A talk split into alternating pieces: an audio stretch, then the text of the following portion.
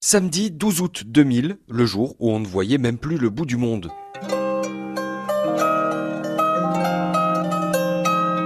Bretagne, il fait beau plusieurs fois par jour, sauf que là, sur la presqu'île de Crozon, De 3h du matin jusqu'au lendemain 15h, on ne savait pas du tout, du tout, du tout si on allait euh, vraiment ouvrir le, le festival le dimanche. Jacques Guérin, le directeur du festival du bout du Ce monde. qui veut dire que concrètement, euh, les régies techniques et les régies de son-lumière étaient complètement explosées.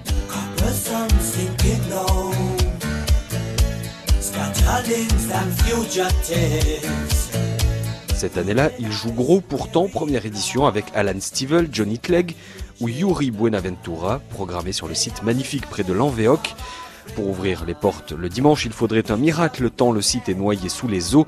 Un miracle venu de la station météo voisine qui évoque une minuscule fenêtre entre 17h et minuit, pile les horaires du festival le dimanche. J'ai réuni euh, les 300 bénévoles euh, et aussi intermittents du spectacle et toute mon équipe euh, sur une charrette, je me rappellerai toujours. Et puis je leur ai expliqué, je leur ai dit voilà, soit le festival, eh bien, il mornait, ou soit eh bien, on, s'active pour mettre en place les foins, sécuriser les entrées des, campings, parkings et puis aussi espaces scéniques. Et puis j'ai vu, j'ai vu dans les yeux des gens, toutes les personnes qui étaient autour de moi en disant mais non, non, Jacques, allez, on y va. Et puis là, j'ai vu la force. Et ça a été un moment très très fort. Et puis je me suis dit là, il y a vraiment quelque chose à bâtir sur les années qui viennent. Quoi.